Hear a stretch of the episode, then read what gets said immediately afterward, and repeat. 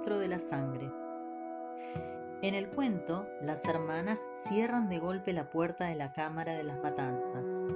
La joven esposa contempla la sangre que emana de la llave y emite un gemido. Tengo que limpiar esta sangre para que él no se entere. Ahora el yo ingenuo sabe que una fuerza asesina anda suelta en el interior de la psique, y la sangre de la llave es la sangre de las mujeres. Si solo fuera una sangre causada por el sacrificio de las propias fantasías frívolas, solo habría una gota de sangre en la llave. Pero la cosa es mucho más grave, pues la sangre representa una disminución de los más hondos y más espirituales aspectos de la propia vida creativa. En semejante estado, la mujer pierde la energía necesaria para crear, tanto si se trata de soluciones a cuestiones de su vida, de los estudios o las amistades, como si se trata de asuntos relacionados con el mundo en general o con el espíritu, su desarrollo personal o sus actitudes. No es una simple dilación, pues la situación se prolonga a lo largo de varias semanas o varios meses seguidos.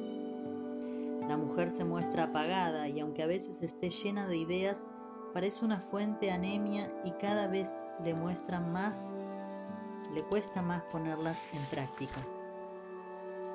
La sangre de este cuento no es la sangre menstrual, sino la sangre arterial del alma. Y no solo mancha la llave, sino que mancha toda la persona. El vestido que lleva y todos los vestidos del armario están manchados de sangre. En la psicología arquetípica, el vestido puede representar la presencia exterior.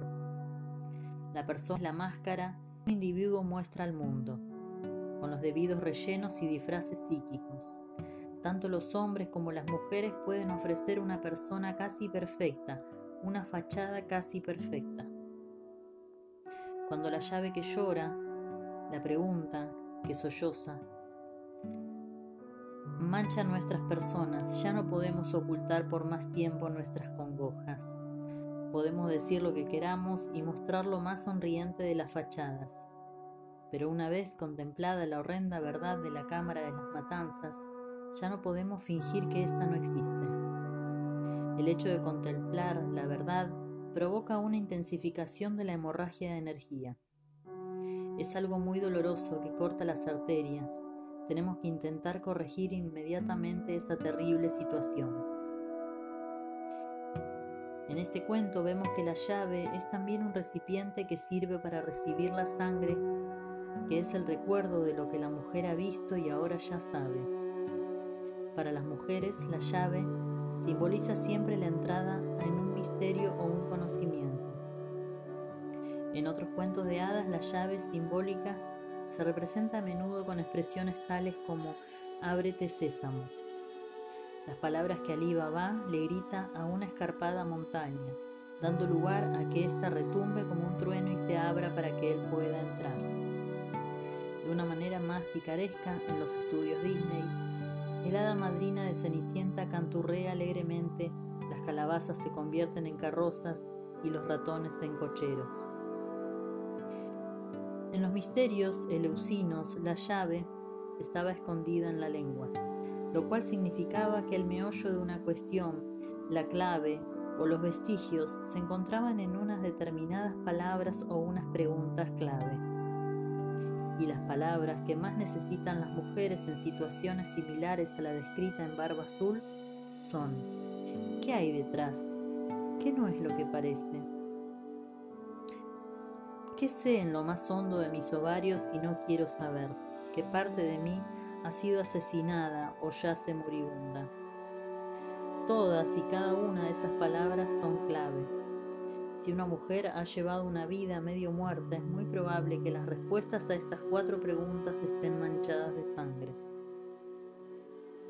El aspecto asesino de la psique, parte de cuya tarea consiste en cuidar de que no se produzca ningún conocimiento consciente se irá dejando sentir sus efectos de vez en cuando y arrancará o envenenará cualquier brote que aparezca.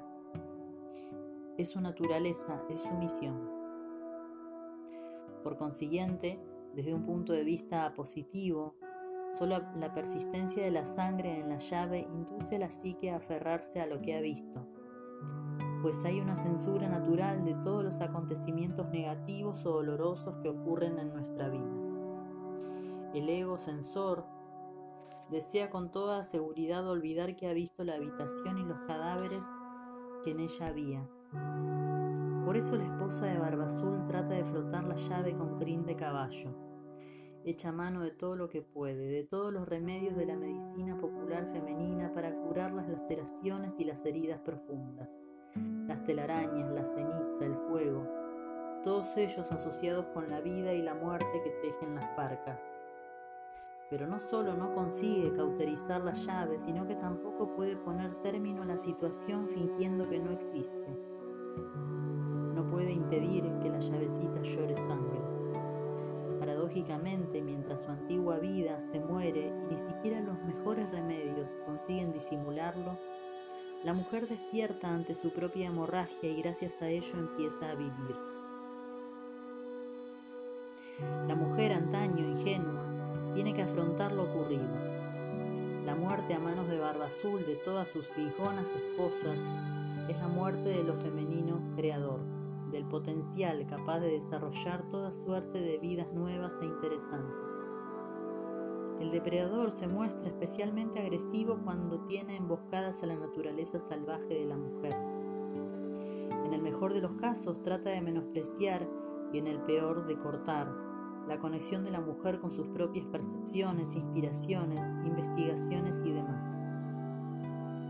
Otra mujer con quien yo trabajé, una mujer inteligente y capacitada, me habló una vez de su abuela que vivía en Medio Oriente.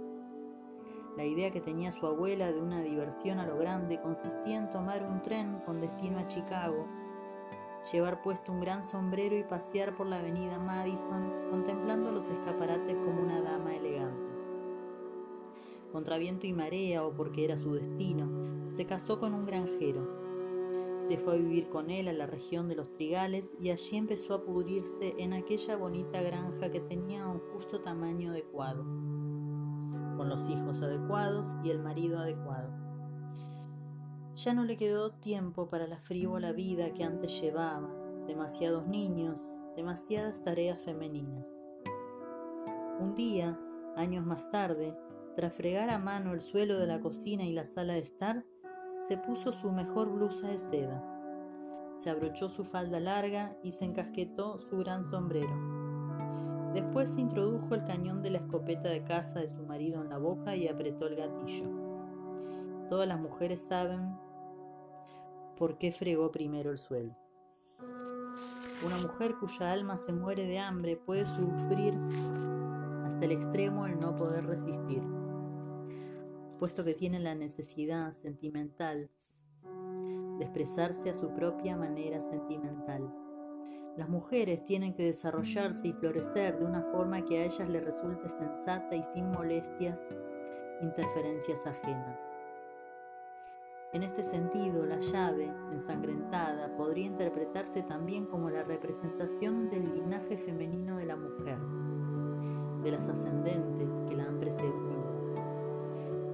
¿Quién de nosotras no conoce por lo menos a una familiar suya que perdió el instinto de tomar buenas decisiones y debido a ello se vio obligada a vivir una vida marginal o algo peor. Puede que esta mujer sea usted misma. Una de las cuestiones menos debatidas de la individuación es la que cuando una mujer arroja toda la luz que puede sobre la oscuridad de la psique, las sombras, allí donde no alcanza la luz, se intensifican todavía más. Por consiguiente, cuando iluminamos una parte de la psique, se produce una intensificación de la oscuridad con la que necesariamente tenemos que enfrentarnos, pues no podemos pasarlo por alto. La llave, es decir, las preguntas, no se pueden ocultar ni olvidar, se tienen que formular, se tienen que responder. La tarea más profunda suele ser la más.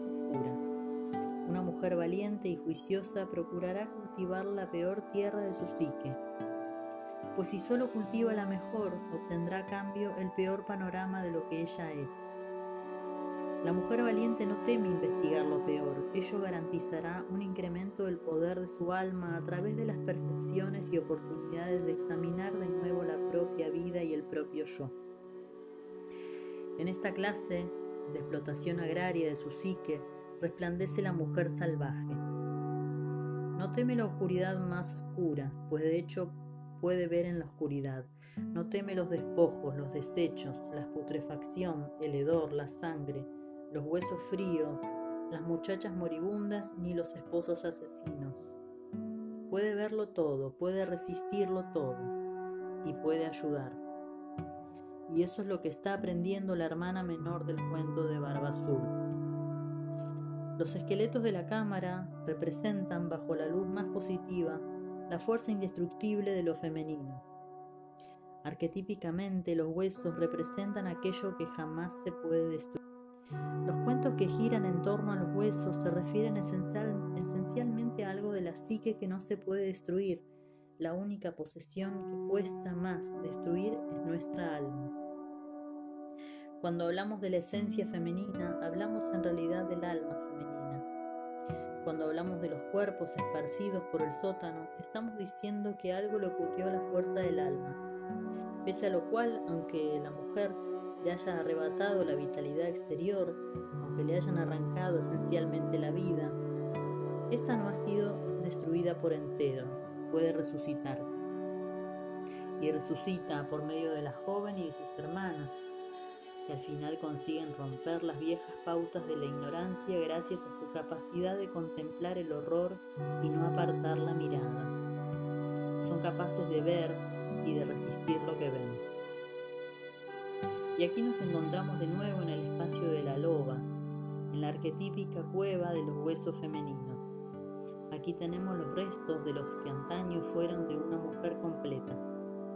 Sin embargo, a diferencia de los cíclicos aspectos de la vida y la muerte del arquetipo de la mujer salvaje que acoge la vida, que está a punto de morir, la incuba y la arroja de nuevo al mundo. Barba Azul solo mata y despedaza a la mujer cuando ésta no es más que unos huesos.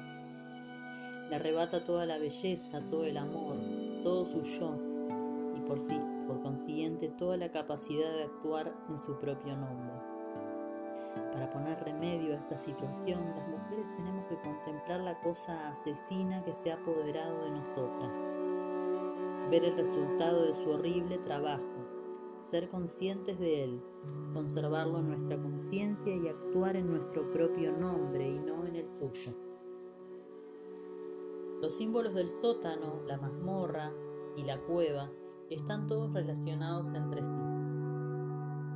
Son los antiguos ambientes de la iniciación, lugares a los que se dirige o por los que pasa o desciende una mujer hasta llegar a las asesinadas rompiendo los tabúes para descubrir la verdad, y por medio del ingenio y de los tormentos alcanzar el triunfo, desterrando, transformando o exterminando al asesino. El cuento de Barba Azul nos muestra la tarea que tenemos que llevar a cabo y nos da instrucciones muy claras. Localizar los cuerpos, seguir los instintos, contemplar lo que tenga que contemplar, echar mano del músculo psíquico y acabar con la fuerza destructora. Si una mujer no contempla las cuestiones de su asesinato, seguirá obedeciendo a los dictados del depredador. En cuanto abre la puerta de la psique y ve hasta qué extremo está muerta y asesinada, comprende de qué manera las distintas partes de su naturaleza femenina, de su psique instintiva, han sido asesinadas y han sufrido una lenta muerte detrás de una espléndida fachada. Y en cuanto comprende lo atrapada que está, y el peligro que corre su vida psíquica, está en condiciones de imponerse con más fuerza.